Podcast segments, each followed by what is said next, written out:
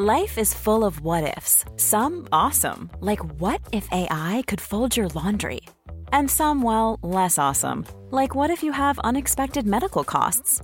United Healthcare can help get you covered with Health Protector Guard fixed indemnity insurance plans. They supplement your primary plan to help you manage out of pocket costs. No deductibles, no enrollment periods, and especially no more what ifs. Visit uh1.com to find the Health Protector Guard plan for you. Por primera vez en 20 años, un euro es igual a un dólar. ¿Por qué razón? Veámoslo.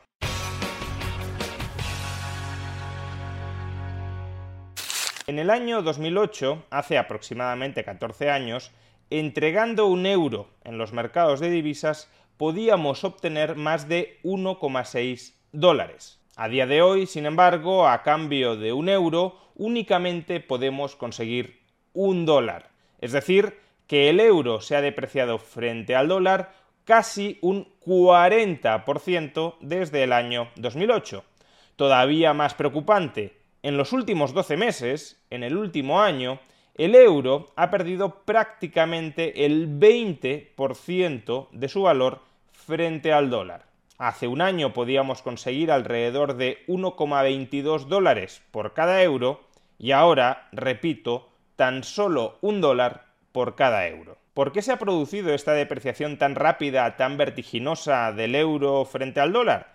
¿A qué se debe que el euro cada vez valga relativamente menos frente al dólar? En términos generales, una divisa se deprecia frente a otra divisa si la demanda internacional de la primera mengua frente a la demanda internacional de la segunda. Es decir, que si el euro en el conjunto del planeta se vuelve relativamente menos demandado de lo que se demanda el dólar, el euro se depreciará frente al dólar. O alternativamente, si el dólar se vuelve relativamente más demandado de lo que se demanda el euro, el dólar se apreciará frente al euro. ¿Y en qué sentido el euro se ha vuelto relativamente menos demandado que el dólar en el conjunto del planeta? Pues esencialmente ha habido tres factores que explican por qué la demanda global de euros ha caído frente a la demanda global de dólares. Primer factor, el superávit comercial de la eurozona ha desaparecido durante los últimos meses. Entre el año 2011 y el año 2020 era habitual que la eurozona encadenara mes tras mes muy importantes superávits comerciales, es decir, que exportara más de lo que importara.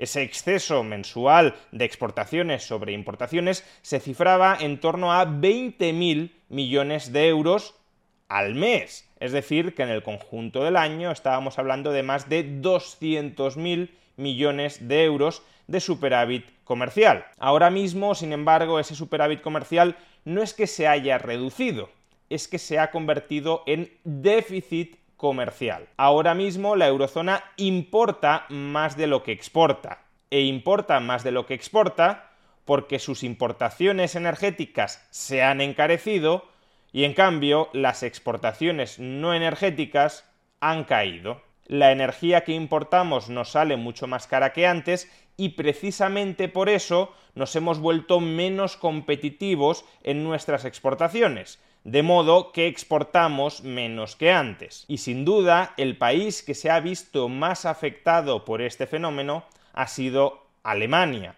Alemania era el motor exportador de la eurozona, Alemania había encadenado 30 años, más de 30 años de superávits comerciales continuados mes tras mes desde su reunificación, y en mayo de este año, por primera vez desde la reunificación, Alemania registró un déficit comercial, es decir, ya no es un motor exportador, sino que ahora mismo, y hasta que cambien las circunstancias, es un motor importador.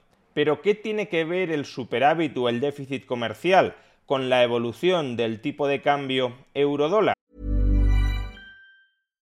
One size fits all seemed like a good idea for clothes. Nice dress. Uh, it's a it's a t-shirt. Until you tried it on. Same goes for your healthcare. That's why United Healthcare offers a variety of flexible, budget friendly coverage for medical, vision, dental, and more. So, whether you're between jobs, coming off a parent's plan, or even missed open enrollment, you can find the plan that fits you best. Find out more about United Healthcare coverage at uh1.com. That's uh1.com. I'm Sandra, and I'm just the professional your small business was looking for. But you didn't hire me because you didn't use LinkedIn jobs. LinkedIn has professionals you can't find anywhere else, including those who aren't actively looking for a new job but might be open to the perfect role, like me. In a given month, over 70% of LinkedIn users don't visit other leading job sites. So if you're not looking on LinkedIn, you'll miss out on great candidates like Sandra. Start hiring professionals like a professional. Post your free job on linkedin.com/people today. Many of us have those stubborn pounds that seem impossible to lose, no matter how good we eat or how hard we work out. My solution is PlushCare. PlushCare is a leading telehealth provider with doctors who are there for you day and night to partner with you in your weight loss journey. They can prescribe FDA-approved weight loss medications like Wagovi and Zepbound for those who qualify. Plus, they accept most insurance plans. To get started, visit plushcare.com slash weight loss. That's plushcare.com slash weight loss. Hemos dicho que la evolución del tipo de cambio de cualquier divisa depende de su demanda global relativa frente a otras divisas. Pues bien, cada vez que la eurozona exporta, aquellos extranjeros que nos quieren comprar esas exportaciones necesitan demandar, necesitan comprar euros para pagar esas exportaciones. Es más, si esperan que en el futuro van a querer comprar bienes o servicios de la eurozona, necesitarán tener euros en reservas para hacer frente a esos pagos futuros en euros. Por tanto, si exportamos mucho, los extranjeros, la demanda global de euros será fuerte. Y al revés, si importamos poco, la demanda de los ciudadanos de la eurozona de divisa extranjera para pagar esas importaciones será débil. Cuanto mayor es el superávit comercial, más relativamente intensa es la demanda con motivo de transacción de los extranjeros por los euros y menos relativamente intensa es la demanda con motivo de transacción de los europeos de divisas extranjeras como el dólar. Pero si ahora esa relación se ha invertido, si ahora la eurozona importa más de lo que exporta, la eurozona tiene que demandar más divisa extranjera que la divisa europea, que los euros, que demanda el resto del mundo. Por tanto, la demanda comercial de euros se debilita frente a la demanda comercial de otras divisas y de manera muy singular, dado que el comercio internacional si no se desarrolla en euros normalmente se desarrolla en dólares, de manera muy singular se incrementa relativamente la demanda comercial de dólares. Segundo factor, las divisas no solo se demandan para comprar bienes y servicios en una determinada economía, euros para comprar bienes y servicios en la eurozona, dólares para comprar bienes y servicios en Estados Unidos o en aquellos países que acepten dólares para pagar por sus exportaciones, como por ejemplo los países productores de petróleo, las divisas no solo se demandan para efectuar compras internacionales, sino también para efectuar inversiones internacionales. Si queremos invertir en Estados Unidos, necesitaremos dólares, si queremos invertir en la eurozona, necesitaremos euros. Los flujos de inversión internacionales dependen de muchos factores, pero uno de ellos, sin duda, son los tipos de interés relativos. Si la rentabilidad por tipo de interés en Estados Unidos es más alta que la rentabilidad por tipo de interés en la eurozona, tenderé a invertir en Estados Unidos a ese mayor tipo de interés frente a la eurozona. Es decir, los flujos de capitales financieros tenderán a ir más hacia Estados Unidos que hacia la eurozona. ¿Qué ha sucedido con el diferencial de tipos de interés entre Estados Unidos y la eurozona durante los últimos meses? Pues que en esencia se ha ensanchado muchísimo. Hace un año, tanto el Banco Central de Estados Unidos, la Reserva Federal, como el Banco Central Europeo tenían sus tipos de interés de intervención en el 0%. A día de hoy, sin embargo, la Reserva Federal, como se está tomando mucho más en serio la lucha contra la inflación de lo que lo está haciendo el Banco Central Europeo, la Reserva Federal ha elevado sus tipos de interés al 1,5% y en cambio el Banco Central Europeo todavía hoy los mantiene anclados al 0%. No solo eso, la expectativa a corto o medio plazo es que la Reserva Federal siga subiendo los tipos de interés de manera mucho más agresiva de lo que lo vaya a hacer la eurozona. ¿Y por qué se espera que Estados Unidos eleve sus tipos de interés de manera más agresiva que la eurozona? Pues al margen de porque los bancos centrales tienen distintas actitudes frente a la inflación, como he dicho, la Reserva Federal parece que está más comprometida con luchar contra la inflación de lo que lo está el Banco Central Europeo, hay otras dos razones que nos llevan a pensar que el primero aumentará sus tipos de interés más que el segundo. Primero, aunque tanto Estados Unidos como la eurozona parece que pueden caer en recesión, también parece que la recesión en Europa, al menos de momento, va a ser más intensa que en Estados Unidos. De modo que su Banco Central, el Banco Central Europeo, intentará compensar en parte esa mayor recesión con tipos de interés más acomodaticios que los de Estados Unidos.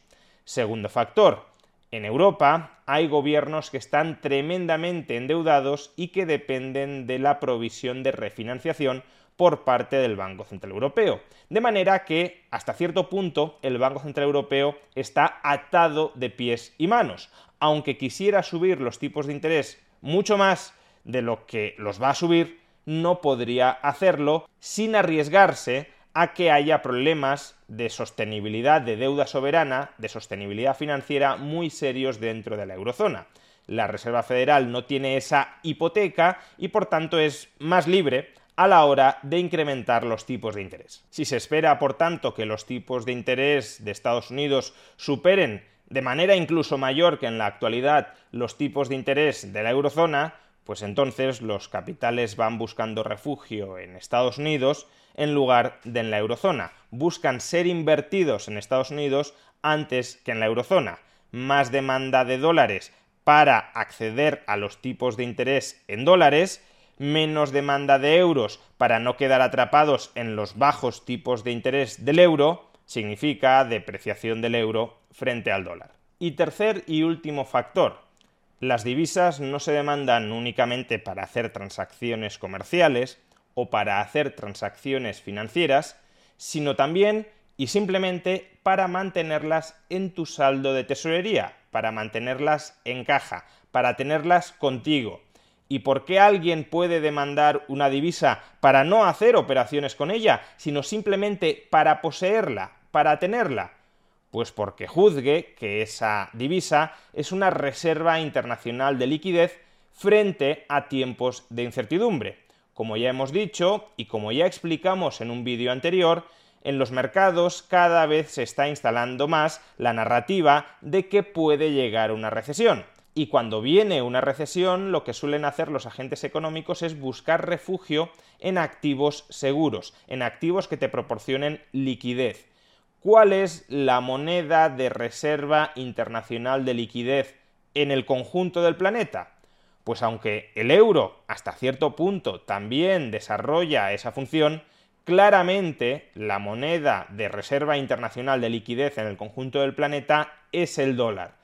Por tanto, si el riesgo, si el temor de recesión se incrementa, la demanda de reserva de dólares se incrementará relativamente frente a la demanda de reserva de euros. Incremento de la demanda global de dólares en relación con la demanda global de euros depreciación del euro frente al dólar o apreciación del dólar frente al euro.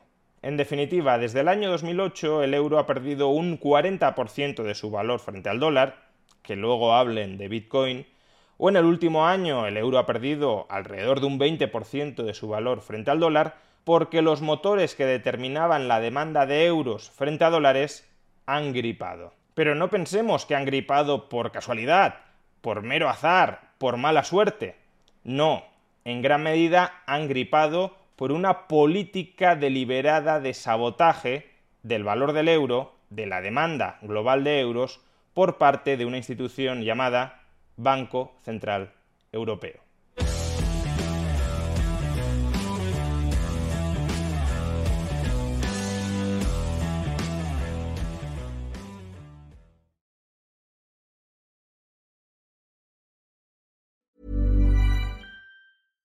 When you make decisions for your company, you look for the no-brainers. And if you have a lot of mailing to do, stamps.com is the ultimate no-brainer. It streamlines your processes to make your business more efficient, which makes you less busy. Mail checks, invoices, legal documents, and everything you need to keep your business running with stamps.com. Seamlessly connect with every major marketplace and shopping cart. Schedule package pickups and see your cheapest and fastest shipping options from different carriers with rates up to 89% off USPS and UPS rates. And with the stamps.com mobile app, you can take care of mailing and shipping wherever you are. Make the same no-brainer decision as over 1 million other businesses with stamps.com. Sign up with code program for a 4-week trial plus free postage and a free digital scale. No long-term commitments or contracts. That's stamps.com. Code program.